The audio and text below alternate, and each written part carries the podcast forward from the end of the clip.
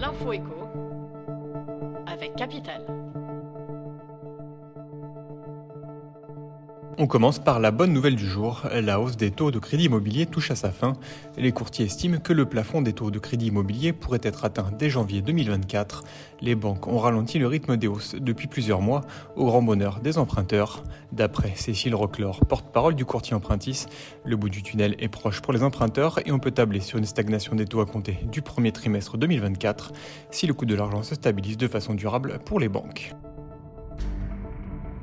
On enchaîne avec la surprise du jour. Pour celles et ceux qui auraient oublié, ce jeudi 16 novembre marque l'arrivée tant attendue du Beaujolais nouveau millésime 2023. Ce grand rendez-vous incontournable, festif, organisé partout en France depuis 1985, est bien entendu l'occasion de s'offrir un verre de Beaujolais nouveau en famille, entre collègues ou entre amis.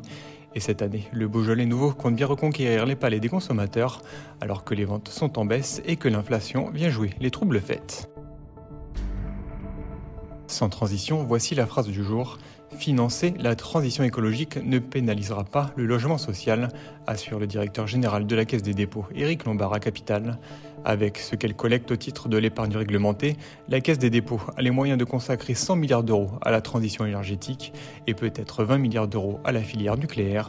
Si le gouvernement en décidait ainsi, cela sans nuire à sa capacité de financement du logement social qui reste sa priorité. Enfin, mauvaise nouvelle pour Shine, sans doute la marque chinoise dans le collimateur de la France.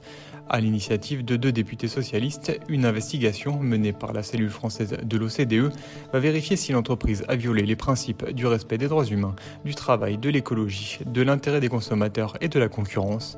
La menace de sanctions financières serait à l'étude. C'était l'info avec Capital.